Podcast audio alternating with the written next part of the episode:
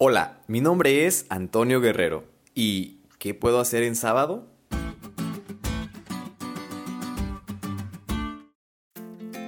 Muchos de nosotros nos hemos hecho esta pregunta.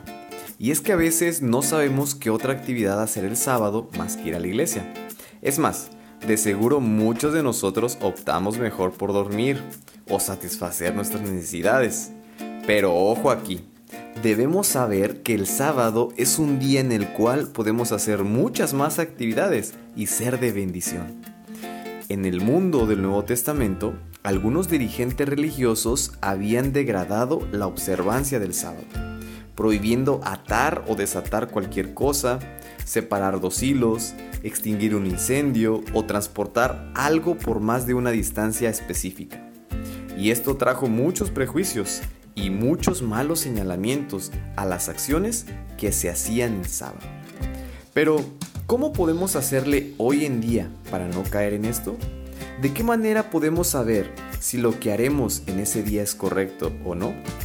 El libro de Isaías, el capítulo 58, versículos 13 y 14, nos da estas y más respuestas.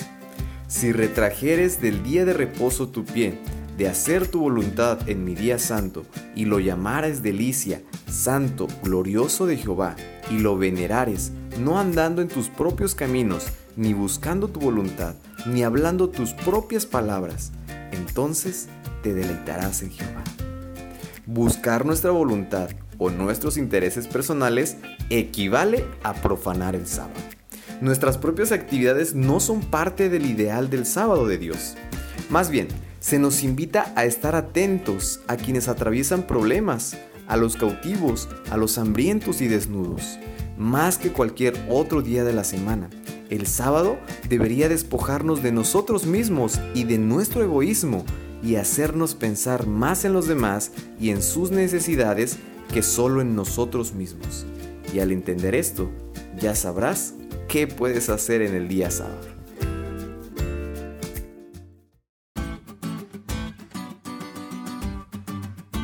¿Te diste cuenta lo cool que estuvo la lección? No te olvides de estudiarla y compartir este podcast con todos tus amigos.